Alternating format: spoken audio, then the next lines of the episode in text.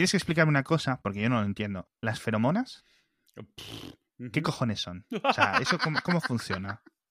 A ver, las feromonas son olores. O sea, en el fondo, son olores. ¿Cómo que son Lo olores? que antes se llamaba humores. Es, son olores que apenas sí percibes. No, o sea, vamos, no es olor a pedo. Es. eh, eh, eh, Olores corporales. Sí, olores corporales, eso, de De humores. tu pelo, de tu piel. Sí, pero también de tu saliva y de la menstruación y del sudor de los sobacos. O sea, ¿Pero es una cosa de los animales o es de los humanos? a ver, las feromonas en general son olores. Hay feromonas que son... eh, feromonas es como se le escribe a todo tipo de, de olores que tienen un- una reacción. O sea, las moléculas que producen ese olor. Sí, pero lo que Vale. pasa es que se suele confundir porque hay animales que tienen glándulas que producen eh, almizcle, que producen olores, que producen... Los ciervos y eso, ¿no? Sí, pero y los perros y los gatos también. En en el culo. Sí, bueno, sí. Vale, sí. Vosotros lo pensáis, pero eh, yo, esta- yo le- le- esas preguntas, Edu, no se las espera y de repente. ¿Qué son las feromonas, Edu? Te jodes. ya está. Los, En vet- plan. los veterinarios las exprimen, vamos. eh, de lo- quien tenga un perro sabe que pues, a veces Ay, hay sí, que asco me da eso, tío. Qué asco me da eso. Además que tener un perro que ya tienes que estar limpiando las cacas, de vez en cuando tienes que estar metiéndole el dedo en el, el culo al un perro, Q-tip ahí pues, para limpiarle las, las glándulas eh, supranales o como se llaman. Y al final es eso. O sea, ¿qué es lo que significa realmente? Es un olor que te puede causar como un impulso. O sea, tú puedes eh, oler algo y que te recuerde a sexo, que te den ganas de lo que sea. En el caso, lo digo muy así genérico porque la palabra se usa como comodín para absolutamente todo. En animales, las feromonas es una forma en la que indica pues que un animal está en celo. Entonces el resto de animales se les dispara la necesidad de aparearse. No por otra cosa, Vale, sino porque es- está- pero- están programados para ello. ¿Solo son indicadores de reproducción? ¿O los hay para indicar agresión, miedo o algo así? Depende hasta dónde tires con el concepto. Originalmente se, se- se decía... Claro, porque cuando te dicen los animales pueden oler tu miedo, tal. Los Origina- lobos. Claro, no sé. originalmente se, se usaba como una forma de explicar instintos. Ah, ok. Se supone que son hormonas que secretas que pueden producir una reacción. Claro, eh, se supone que hay pues feromonas de que alguien es eh, tiene ganas de sexo, que alguien es violento, que alguien es pasivo, que alguien está alarmado, ese tipo de cosas. Pero claro, eh, todo el concepto lo hemos retorcido. O sea, de hay feromonas de gente exitosa. ¿Cómo? O sea, Ya. ¿sabes? Porque el concepto ya se ha usado muy así. Eh, eh, yo he visto gente que lo usa no de una forma química, que es lo que se supone que es, sino de una forma, o, o sea, ya como abstracta, en plan, como en psicología evolucionista de esta, en la cual las feromonas de las rubias que buscan a los millonarios. Y dices, ¿mm? Ya. Por por eso digo Ya. que el tema está un poco, es uno de esos términos que está un poco cargado. En, en su cosa más fundamental es olores que comunican cosas. Puedes verlo de esa manera. O sea, tú secretas un olor que instintivamente quien lo huele no se da cuenta que lo huele, pero detecta. Puede detectar miedo, puede detectar violencia, puede detectar eh, ganas de aparearse. El tema es que en los animales, incluso en nosotros hace muchísimos años, era una forma pues de saber cuándo era el momento de acercarse y el momento de alejarse. Realmente va por ahí. No es la razón por la cual dos lobos se pelean por una loba, Pero sí es la razón por la cual los dos lobos saben que deberían acercarse a la loba. O sea, es Ajá. otra cosa es que entre ellos peleando, pues uno puede que le gane al otro, ya sea por cosas físicas o ya sea por feromonas también. Pero una vez que empieza a haber evolución o manipulación genética, porque también las feromonas en los animales eh, domesticados funcionan muy raro, porque ya no existe ese, esa pureza, digamos, eh, de instinto. Claro. Entonces ya no es tanto así, hay muchísimo comportamiento aprendido. Por ejemplo, todos los humanos olemos, pero no detectamos eh, la menstruación, por ejemplo. Pero no nos damos cuenta, es algo instintivo, no hacemos nada al respecto. Hace muchos años, muchísimos años, podíamos haber hecho algo al respecto. Hoy en día lo tenemos bloqueado porque desde pequeños aprendemos pues que los olores no se comenta sobre los olores, se ignoran los olores, te echas mil perfumes, te echas cosas para taparlos, un montón de cosas que han hecho que los olores sea algo que si no es agradable es para esconder. Y la mayoría de estos olores que tienen que ver con feromonas son fuertes. No son olores sutiles, no es un olor a, jazmín, no es un olor a, a lavanda, es un olor pues a sudor, a caca, a semen, ¿sabes? Olores fuertes. Entonces, eh, como nosotros, a nuestro nivel, lo hemos bloqueado un montón de estas cosas. Desde muy pequeños los bloqueamos, desde muy pequeños nos lavamos para que no olamos a nada, nos perfumamos para no oler más que a lo que queremos oler, y eso también indirectamente hace que tengamos bloqueado realmente la capacidad de conscientemente reconocer olores. A menos de que sea algo muy fuerte, en plan, alguien todo sudado en el autobús, pues sí, te vas a dar cuenta, pero no lo vas a detectar como una feromona, lo vas a detectar como olor a sobaco. Qué curioso. Pero, por ejemplo, el sexo, un olor al que asocias el sexo es a sudor. Y a semen. Y a saliva.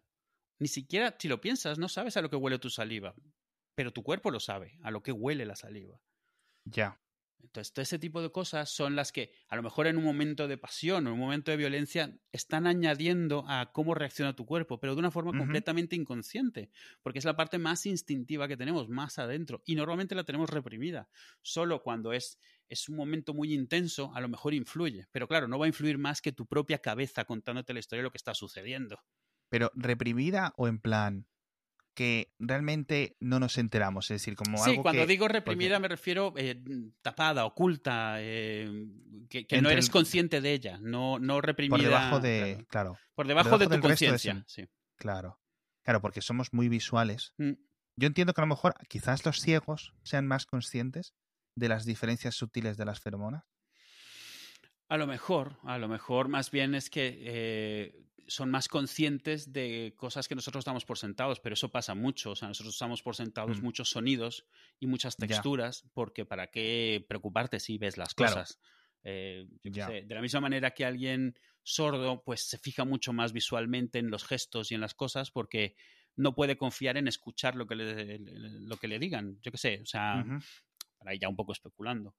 Pero eh, realmente es eso, toda esa parte de instinto, todo eso que no sé si sea parte del complejo reptiliano, o sea, lo más profundo que tenemos de instinto, lo hemos tapado con todas las capas de civilización, de modas, de, de cosas que están mal hechas, un montón del tema de modales y del tema de buenas costumbres están destinadas a quitarle nuestra parte más animal. Y no estoy en contra ni a favor, simplemente ha sido así. O sea, pues está mal visto, yo qué sé, o sea, tirar los tejos a la mujer de alguien más. Pero, Claro. pero- porque es un instinto que, que se tiene, o sea, mm, tirar los tejos a alguien que te gusta. Entonces, claro, la sociedad es como esto está mal. Y está mal que huelas a sudor, porque es cierto que huele mal, pero también es que te huele a salvaje, yo qué sé, ¿sabes? Cosas así. No es Ya. algo consciente, pero es algo que vas tapando porque necesita la sociedad autocontrolarse también. De nuevo, no significa que si mañana nos echamos desodorante todos nos vamos a estar lanzando unos encima de otros. Pero es un factor. El problema con las feromonas es que es una interpretación que en los animales podemos saber porque podemos incluso provocarla. O sea, tú puedes usar químicos equivalentes y provocas una reacción. O sea, provocas una reacción clara en los animales, provocas una excitación o provocas un miedo o cosas así. Pero en los humanos no. En los humanos es muchísimo más sutil y mucho menos definitivo porque tenemos tantas capas encima aprendidas y, y- y culturales que cualquier influencia que veas parece ser más bien, pues, súper solo si lo que sientes está más o menos alineado con lo que quisieras hacer de todas formas, o si estás eso en un momento Ah, de mucha ya. pasión. O sea, claro, Ya. es, es por esto que si tú estás receptivo a, a- a- a que te tiren los tejos, te das mucho más cuenta cuando te tiran los tejos.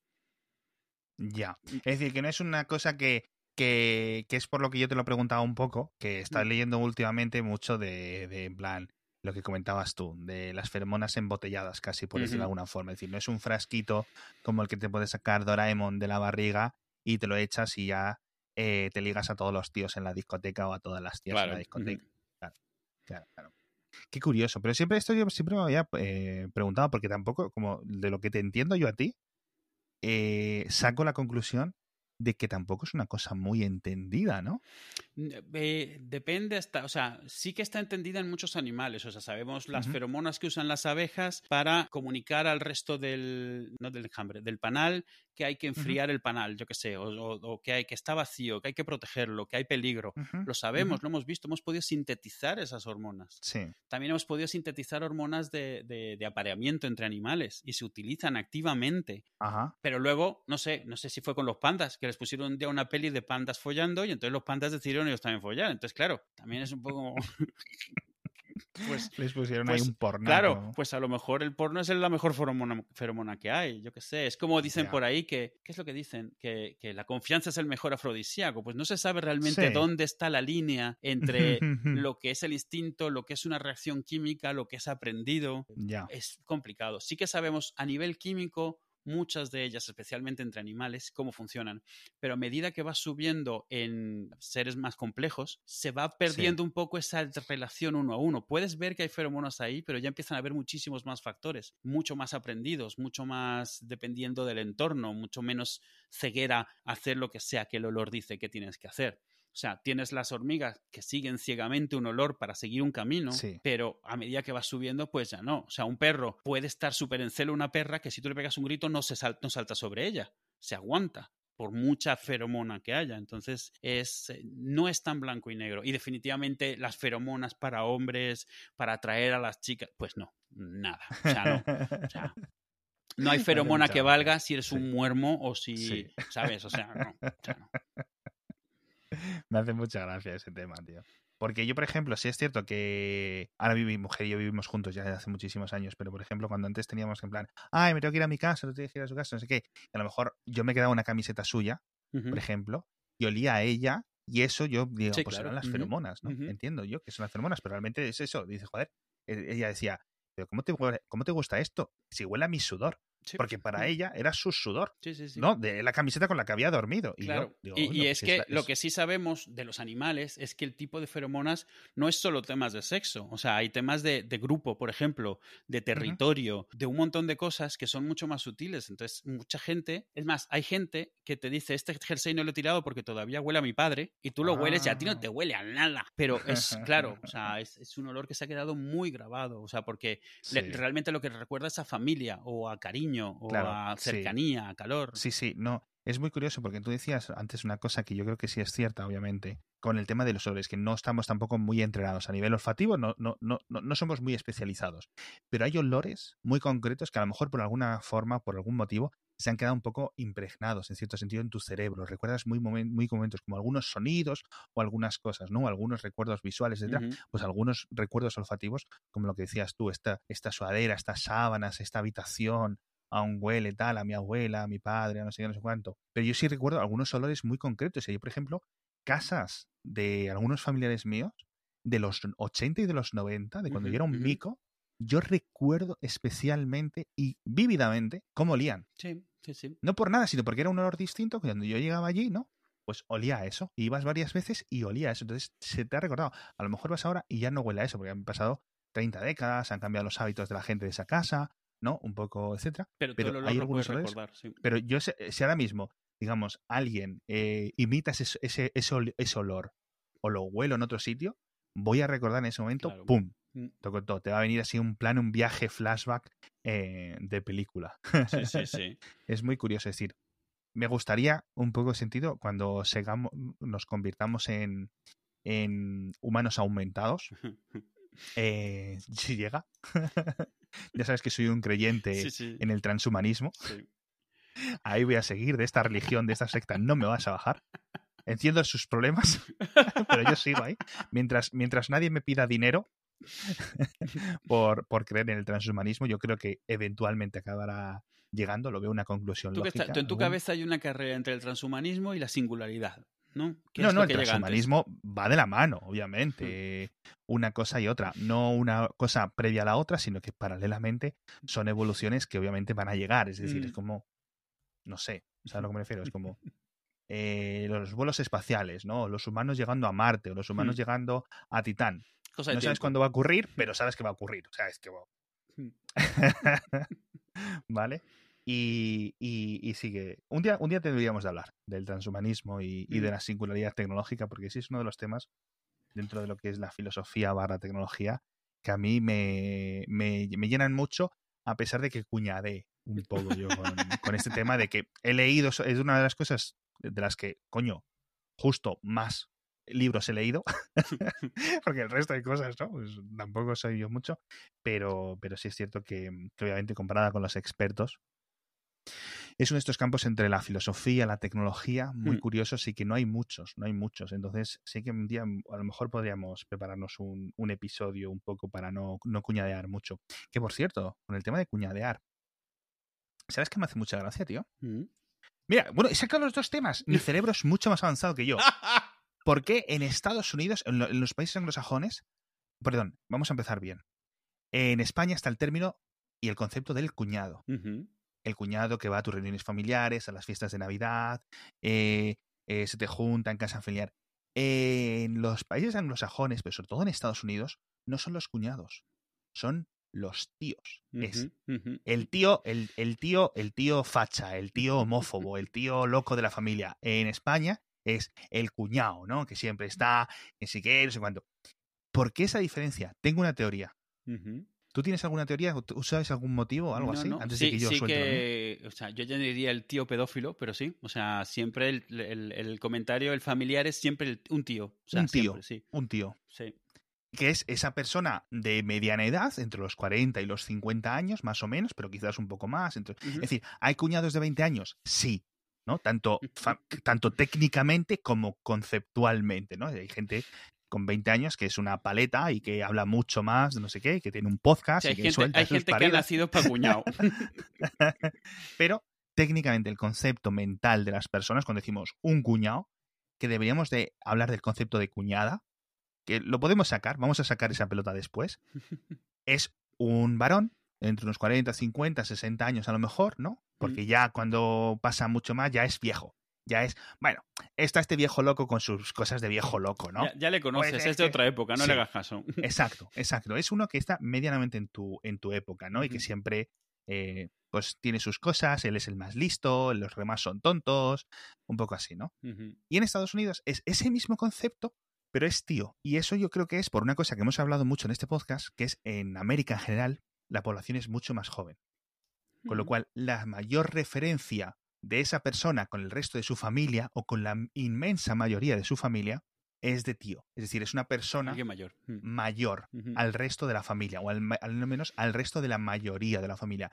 Mientras que en España, y por su extensión en Europa, el cuñado está dentro más, digamos, del grupo mayoritario de personas que siguen siendo los adultos medios, porque en España, obviamente, los, los jóvenes y los niños son mucho Menos. menos, iba a decir mucho menores, iba a decir los menores son menores, pero es que queda un poco tautológico a la par que gracioso, eh, con respecto a lo que son en América, ¿no? Que por cierto, estoy muy obsesionado, me he vuelto a meter en, en el, eh, mucho en, o me llega un poco, el TikTok de latinoamericanos y cosas así.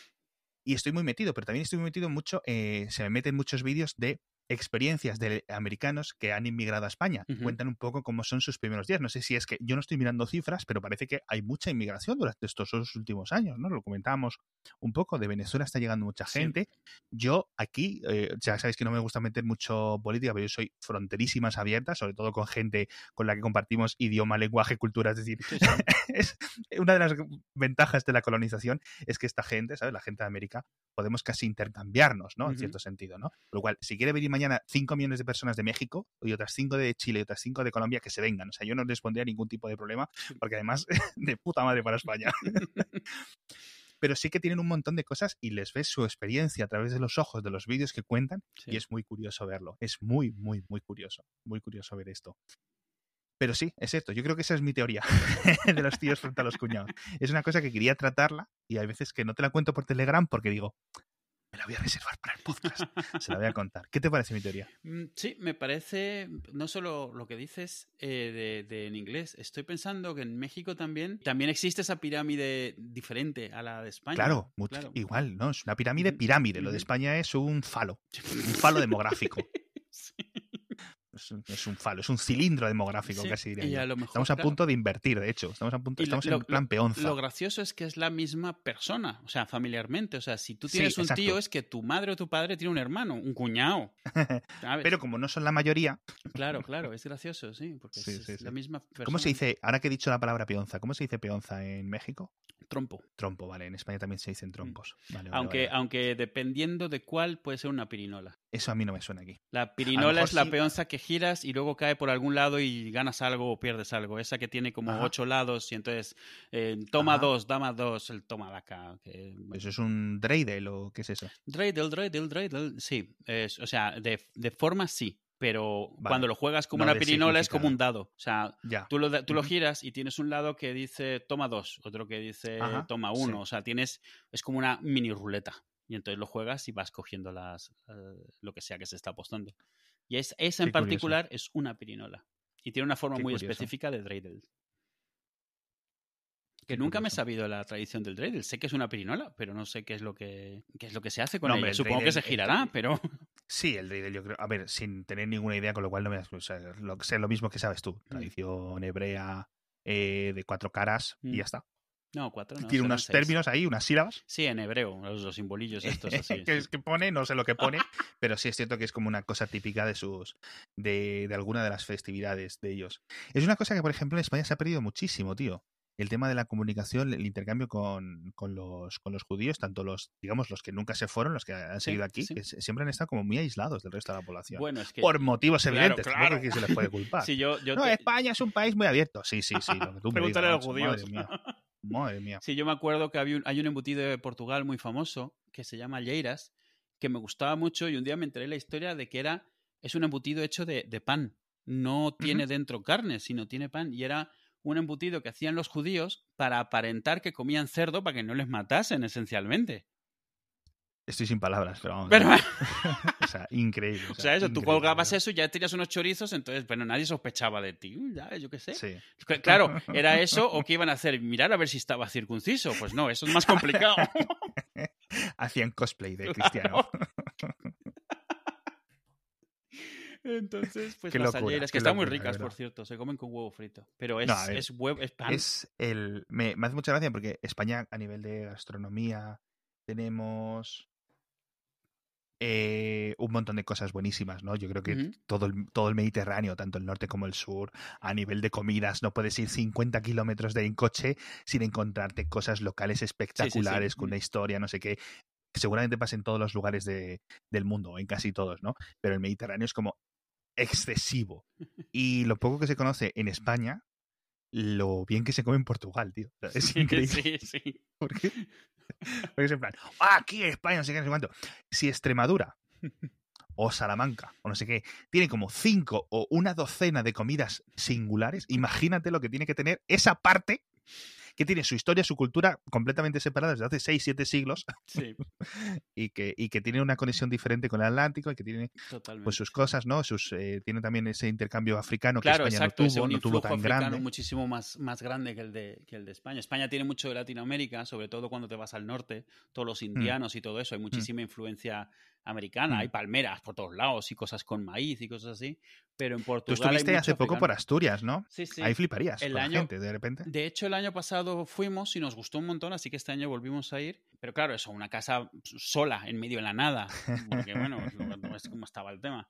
Pero Eso es una cosa que yo creo que en el resto de España no se conoce. El concepto de los indianos, de la gente que fue a América, se hizo de orísimo Claro. a lo largo de varios siglos. Eso es, un, eso es un concepto que no es un concepto del siglo XVIII, del siglo XVII, sino es un concepto del siglo XV no es Sí. técnicamente. Bueno, Mm. el siglo XV no fue nadie casi a América. mm, Pero el siglo XVI es más como el XVII, XVIII, XIX, Sí. incluso los últimos años de, de lo que es eh, Cuba, etcétera, y volvió con mucho dinero, volvió con mucho capital, lo que y sea. volvió a los pueblos, a sus pueblos. Volvió al pueblo, no a su pueblo a lo mejor donde ellos nacieron, porque ellos, la mayoría de ellos sí. nacieron ya en América, pero dijeron, bueno, me, me vuelvo donde mis padres, me vuelvo donde exacto. mis abuelos, lo que sea, con una cantidad de dinero ingente, y como no podían hacerse un castillo, porque a lo mejor porque no, no, no sé por qué, porque, pero tenían dinero para hacerse castillos, y se hicieron las casas de los indianos, ¿no? Es un estilo que muy propio. Además, todas Sí, tienen sí. palmeras porque se las traían, porque no son autóctonas. entonces tienes un montonazo de palmeras metidas en medio de Asturias, que es Sí. como. Chocan un montón, pero ahí están, claro. Y, y muchísima gastronomía basada Mm. eso en maíz, que tampoco es autóctono, también se lo trajeron porque es en plan, oye, está muy rica la comida aquí, pero mira, unos tortos. Hombre, mm, es que si llevas 50 años viviendo Claro, claro. allí y, de- o sea, y realmente no, no, no vuelves, tú vas a un sitio en el Sí, que sí, nunca has sí. estado, ¿no? Claro. Es muy curioso, tío. Es, es, es muy loco. En España, cuando se ha emigrado, y voy a hablar un poco en concepto general, cuando se ha emigrado, sobre todo eh, las últimas grandes olas de, de españoles que fueron en si no recuerdo mal, obviamente, en la guerra, la posguerra, etcétera. Claro. Como que, aunque, aunque hay una relación, aunque hay un poder allí, aunque hay unas comunidades que ahora ya están más disueltas, más integradas en el resto, ¿no? Obviamente, Ujú. pues a ver, no es lo mismo los españoles que fueron a Argentina en el siglo XVIII o a, finales, o a principios del XIX que los que fueron en mitad del siglo XX, ¿no? Claro. De hecho, a lo mejor, seguramente, los que fueron en el siglo XIX insultan a los que fueron en el 1940 con diciendo, gallegos, hijos de puta, Sí, venís a sí, nuestro sí. país a robar. es muy gracioso ese concepto, ¿no? Es en plan, eh, gente, o sea, un tío que es medio siciliano y medio gallego insultando a un tío que viene de Asturias, en plan, chatos. Pero sí, es, es la humanidad, ¿no? Es, es cómo funciona el mundo. Españoles que han inmigrado de Venezuela, españoles que han inmigrado a México, de verdad, un montón. Pero no hay, no hay ese concepto que a lo mejor, que a lo mejor allí sí está, pero España no tiene ese concepto de ¿cuál es el término? Tenemos un la expansión, cuando la inmigración masiva, La ¿no? diáspora y eso. La diáspora, la diáspora, la diáspora hebrea, la diáspora italiana, por ejemplo, a toda América, pero especialmente a Argentina y, a, sí, sí. y a la parte del norte de Estados Unidos, ¿no? Mm. Todo ese rollo, en España no hay un concepto, no hay un concepto, no sé muy bien por qué motivo, pero están. Hay algunas zonas en las que sí, por ejemplo, Galicia obviamente es un sitio en los que debería tener 50 millones de habitantes si no se hubieran ido tanta gente Claro. como se han ido Mm. en el siglo XX. Y una diáspora gallega que sí es consciente de que es diáspora gallega. Y Galicia sí es consciente de que tiene una diáspora, Sí. ¿no? Por ejemplo, ¿no? En Suiza, en Argentina, en un montón de sitios. Pero en general, España como concepto no, Sí. tiene, no, no, no tiene la idea de que hay un montón, a lo mejor 10 millones de personas, Sí, sí. más sus hijos y sus nietos. Sí, que hay, que hay más españoles juntan- contando descendencia de españoles fuera de España que en España. Exacto. Seguramente, seguramente sí. Porque vamos, a los griegos es- es- se sabe. De los italianos también se sabe que hay más descendientes de italianos. No digo descendientes de italianos de gente que haya nacido desde la región del Latio, ¿no? O sea, Sí, digo sí, sí. italianos de ya de cuando es la República Italiana del siglo XX, Sí, claro. ¿sabes? Y, y Sí, sí, yo, lo estoy previo, ¿no? contando, por ejemplo, españoles en España. Es, tú eres nacido español y tus hijos, si tú eres español, tus hijos son españoles. Entonces estoy hablando de eso, dos generaciones. Yo creo que no sería complicado pensar que dos o tres generaciones hay más españoles fuera que dentro. Pues seguramente. Lo que sí Porque es cierto América es que es luego en muy España. grande. Claro. Lo que sí es cierto es que eh, en España sí que luego ha habido mini diásporas, por ejemplo, ¿no? Se suele decir, yo que soy del Bierzo, se suele decir la, capi- la ciudad más pobla- la capital del Bierzo es Ponferrada, Claro, pero la ciudad más poblada del Bierzo es Madrid, por la cantidad de gente del. Bierzo que vive en Madrid, ¿no? aunque también hay un montón de gente en Barcelona, como en todas las partes del interior de España que se han despoblado, se han ido hacia donde hay dinero, hacia donde había industria, hacia donde había movimiento, ¿no?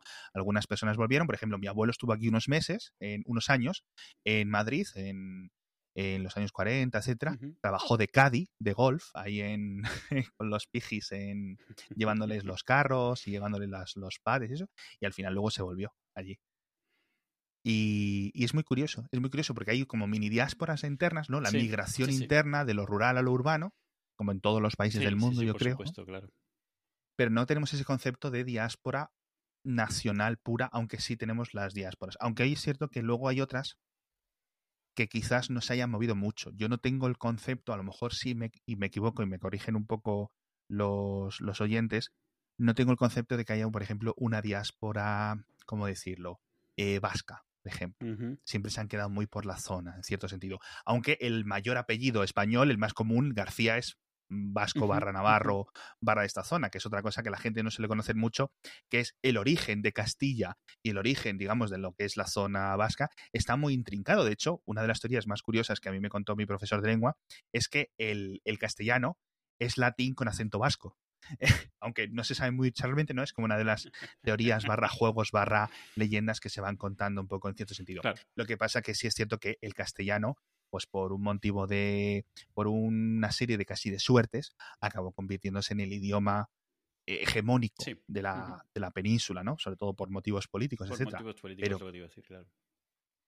Pero bueno, que pasó y pasó, ya está, y no hay, no hay que lucharlo. Pero bueno, eh, No fuimos, no fuimos ninguno nosotros, así que. No, yo no fui, yo no fui, no fui. Yo ya digo, todas las cosas del pasado, yo no he sido, amigos. Pero sí es cierto que, por ejemplo, pues a lo mejor debería de haber sido eh, por población, ¿no? Otro tipo de idiomas. Es muy raro es lo que ha pasado con el castellano, ¿no? Es Sí. decir, una zona casi despoblada, ¿cómo es posible que este idioma sea el más hablado Mm. de, de la península, ¿no? Es muy curioso. Pero bueno, eso es lo que quería comentar. de los tíos y los cuñados. A mí este, estos temas me flipan, tío. estos temas.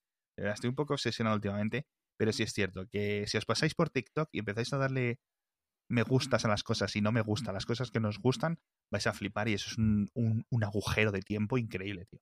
A mí, me, a mí eso, la primera vez que me pasó algo parecido fue eso, cuando descubrí el, el Scottish Twitter, por ejemplo. O sea, todo el submundo del Twitter escocés con los memes escoceses. Es como, a ver, no, luego lo piensas y no tiene ninguna razón de no existir, simplemente nunca habías estado expuesto a él, pero descubrir que existe, o sea, primero descubrir que existe pues toda una serie de memes y de cosas que nunca habías visto, que están en inglés, pero que nunca las habías visto.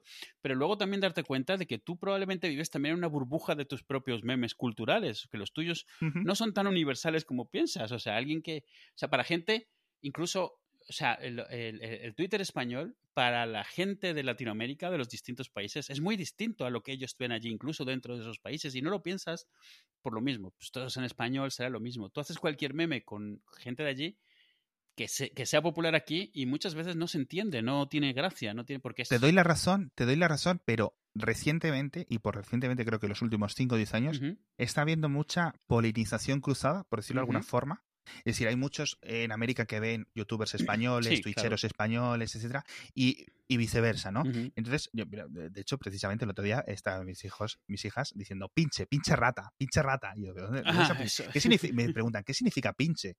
Y yo pensando, el ayudante de la cocina. ¿De dónde has escuchado la palabra pinche? O sea, es que no, creo que hayas estado expuesta nunca a esa palabra. Claro. Y, es como en México, sí. Y claro, obviamente, pues de YouTube. Sí, claro, es lo mismo. Los míos, lo que pasa es que a nosotros nos choca menos, más bien lo identificamos enseguida porque hay una presencia muy grande mexicana comparada con el resto de Latinoamérica, por lo menos que llegue aquí, o sea, por la razón que sea. Entonces, entre los... ¿Cómo que, en tu casa tienes mexicanos? Ya, claro, pero, pero nosotros, por ejemplo, aquí en casa jamás decimos güey. Ah, ¿no? O no decimos eso, pinche, o no mames, güey. No, nunca, jamás. Entonces, pero no por nada, sino güey es algo que le dices, le dice un tío a otro tío. O sea, no. Ah, entonces, yo soy el único tío aquí que hay hasta aquí. Entonces, ¿a quién le voy a decir, güey? Ya, ya. Pero expresiones hay. Sí. O sea, por ejemplo, tu mujer, tu suegra usan expresiones tú mismo. A, mí me hace gracia mucho de lo que hay es. Eh, y, y, es un conflicto grande. Cuando Itzel discute con los niños, usa muchas expresiones de allí, porque claro, cuando estás, te pone, cuando te calientas, te enfadas, se te salen las frases hechas, las que te dijo tu madre pequeña, las de discutir, y, y, todas son tan diferentes a lo que se hace aquí, a lo que se dice, o sea, se, enfada, por ejemplo, ya estuvo bien de hacer las cosas al tuntún. Y claro, dicen al tuntún, claro, ellos se cogen de esas cosas para ponerse bordes, para ponerse sarcásticos. ¿Qué es al tuntún? No te entiendo, mamá. Claro, a estas alturas le entienden perfectamente, pero se aprovechan porque ella se le corta en el momento de, que se da cuenta de que ha dicho algo así y le cortan el regaño. O sea, no se, queda un poco como. Pero mucho, hay mucho de eso. O, claro, estás haciendo las cosas al ahí se va. Eso es una expresión muy de México. Ah, eh, Te voy a decir, porque el tuntún yo aquí lo he escuchado. O sea, no, a lo mejor no es específicamente en, ese, en esa situación. El tuntún es como algo caótico, algo sin sentido. Sí, sí, claro, manga por hombro. Pero lo otro no lo he escuchado. Sí, lo haces al ahí se va. Eh, o cuando, cuando tiene visa, cuando empieza a decir ya merito o cosas así, claro. Ellos esas las pueden haber oído de vez en cuando, pero no están tan, tan, acostumbrados a ellas como para pillarlas de forma eh, ya instintiva. La tienen que pensar. Entonces, muchas de ellas, el punto es la prisa que tienen. Entonces, es como la frustración y te detienes. Y, y en el caso, mi suegra dice más, al final de cuentas es mayor, está más acostumbrada. Lo que ella dice mucho son frases hechas y, refranes. Claro. Y claro, esos son los más. Muchos, la mayoría de refranes en España o en cualquier sitio, cuando los analizas, no tienen ni pies ni cabeza, simplemente que ya has aprendido lo que significan. Entonces, se quedan a veces así o a veces son niños pequeños, así que a veces aprovechan de eso para burlarse, porque no lo entienden, pero las palabras las hacen gracia. Entonces, bueno, siempre hay algún conflictillo ahí y eso. Pero no, normalmente, algunas palabras, o sea, lo de pinche, por ejemplo, pinche no nos oyen decirlo nunca, porque hace tiempo lo hemos reemplazado por jodido no sé qué. entonces ya no lo decimos, porque hay, hay palabras que tienen mucha más sonoridad y entonces terminan reemplazando fácilmente. Y jodido tiene mucha más sonoridad que pinche. Sí, Mm. Sí, es que pinche allí es como muy leve, es como... como ¿Ah, sí? O sea, sí, es como... dices que algo es mm, malo, pero Como- no es súper malo, es malo. Como es- jorobado. Aquí decimos jorobado. Sí, sí, sí, sí, podrías decir. Pero es de niño, es, de- es, es en plan algo infantil o es en plan. No lo dicen adulto, los pero- niños, pero es una frase infantil. O sea, no es una frase, no se lo, o sea, a ver, si puedes decir, "Ay, pinche güey, pero desde que lo dices nadie te toma muy en serio, o sea, nadie se va a enfadar, o sea, no es como decir "Es hijo de tu puta madre, que eso sí, bueno, vamos, no hay matices. eh, pero es muy de México el pinche, pero ellos se les pegan por los youtubers, por el, por, sobre Sí, todo los sí, polinesios, sí. que hablan entre ellos de forma súper coloquial. No lo puedo con ellos y no los soporto, pero bueno, son populares y esto los ven. Los, los polinesios, eh, para todos aquellos que no tengáis hijos, no son gente de Polinesia. No. Son unos youtubers, un canal que es en plan, yo qué sé, es como el Rubius, los polinesios. Sí, plática polinesia se llama. Empezaron así, bueno, son los polinesios. Eso típico, yo creo que es eso típico como de que te pones un nombre y luego de repente te haces exitoso y bueno, ya te tienes que quedar con ese nombre o qué vas a hacer. O sea, yo Sí. tengo, tengo algún amigo por ahí que se hizo su primer Gmail y era mm, cómeme la polla arroba gmail.com y de repente se dio cuenta de que le conocía gente del trabajo ya por ese mail y era un poco problemático. Yo tengo un, un compañero mío de trabajo hace muchísimos años, también era lo mismo. En plan, su email era como saca la porra, claro. es- arroba, y, y, y era el que ponía en su currículum y cosas así. Hasta que yo, digo, hazte un eh, Pepito no sé cuánto, claro, ¿no? hazte un nombre punto apellido, venga. Yo tuve mucha suerte con eso, porque tuve dos dedos de frente. Sí, Y, y, y cuando estaban las invitaciones de Gmail dando vueltas por sí, internet, sí. me hice una dirección ya de adulto. De, persona, de persona mayor, 10 claro. 17 años. Que ahora me llega eh, emails de toda América Claro. con los datos bancarios, los datos del alquiler, declaraciones de amor, me llegaron el otro día. ¿Quién es? Eh, Eh, creo, que es creo que es Fotomaf el que periódicamente cuenta su otro yo de, de Perú o de Chile o de no sé dónde, en qué cosas está haciendo. Parece que se ha sacado una cuenta de banco y cosas así. No, yo es que, yo de verdad, o sea, hay eh, en Texas, en Florida, etcétera, me llegan sus informes de crédito, sus compras cuando va a un centro comercial, me llegan sus facturas de teléfono de, eh, de Verizon, todo. Sí. Todo eso me llega a mí, ¿vale? Y son todo que tiene, eh, mi mail es alejandrovega arroba Claro. y esos emails son Alejandro Vega algo más. O Alejandro por algunas punto Vega. veces- No, Alejandro Vega no podría ser porque Gmail Sigo siendo yo, no, puntos, no, no, claro, son claro. Alejandro Vega G, Alejandro Vega F, arroba tal no sé qué, y todo me llega a mí. Y cada eso constantemente. O sea, ese email ya apenas lo uso porque es imposible usarlo, Claro. ¿no? O sea, está constantemente Demasiados falsos lleno, positivos, sí. constantemente lleno de cosas que no son mías. Y cada mes más o menos me llega que otra persona se ha creado una nueva cuenta y me ha añadido esa cuenta como secundaria. Ah, Entonces yo tendría acceso completo a su cuenta, ahí. pero lo que hago es darle a desvincular, Claro. que tiene una opción Gmail muy útil, y yo me desvinculo porque, vamos, lo que no quiero son menores problemas. La gente dirá, no, no te creo, seguro que te metes ahí a cotillear. De verdad, nunca me he metido, a pesar de lo cotorro que soy yo, que soy muy de... Pero de verdad, o sea, no, pero es muy curioso estos temas. Y yo siempre tengo mucho miedo, por eso tengo el dominio arroba barredo.es, todos los emails me llegan a mí. Por lo cual, si un día me, re- me equivoco, me sigue llegando a mí. Claro. si un día en vez de poner Alex pongo Alej, arroba barredo.es, me va a seguir llegando a mí, ¿no? Pues aquí en casa donde más escuchamos eso es precisamente cuando estamos jugando con ellos, a la consola o lo que sea, porque como mucho de lo que ven son eh, let's play, o sea, mm, eh, gente de México jugando videojuegos, es cuando les salen naturales a ellos frases que oyen decir a alguien jugando. Claro. Entonces Claro. es lo mismo, cuando alguien gana es, órale, no te mandes, órale. O sea, que, que de repente choca mucho porque es como cambiamos a los hijos por unos mexicanitos un rato, porque empiezan a hablar así, ya no son las expresiones, sino el acento se les empieza a cambiar, pero porque inconscientemente están imitando la forma en la que han oído hablar a alguien haciendo Claro. lo mismo. Sí. Sobre todo el Sí. pequeño, que imita muchísimo, inconscientemente, porque está en esa edad. Ya. Y, y claro, hay que decirle, esto es una palabrota. claro, él no, no sabe ni lo que significa, así que bueno, vale. Ya. En fin, yo con esto ya lo dejaba.